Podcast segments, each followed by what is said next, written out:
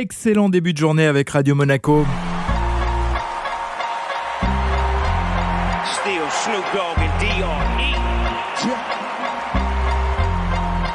Guess who's back? Évidemment, Julia Testaverde est dans la place pour Be Curious Yo Yo. Alors cap sur l'Eurovision version américaine. Oui, le pays de l'oncle Sam diffusera dès le 21 mars une version américaine du concours sur une chaîne nationale de télévision, la NBC. Showman incontesté Snoop Dogg qu'on entend animera le concours aux côtés de la chanteuse Kelly Clarkson pendant huit semaines. Alors vous ne vous souvenez peut-être pas, mais Kelly Clarkson a été la toute première gagnante en 2002 du concours de chant American Idol.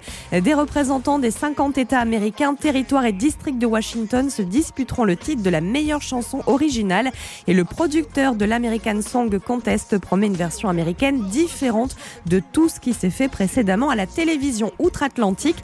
Pour info, je vous rappelle que l'Eurovision est l'un des spectacles télévisés les plus suivis au monde, plus de 200 millions de téléspectateurs.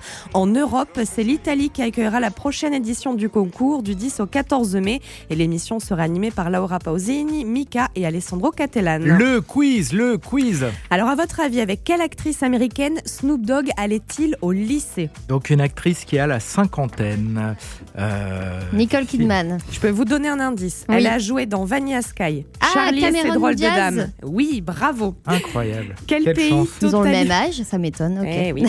Et ils avaient également, vous regardez sur internet, vous tapez Snoop Dogg et Cameron Diaz. Ok. Voilà.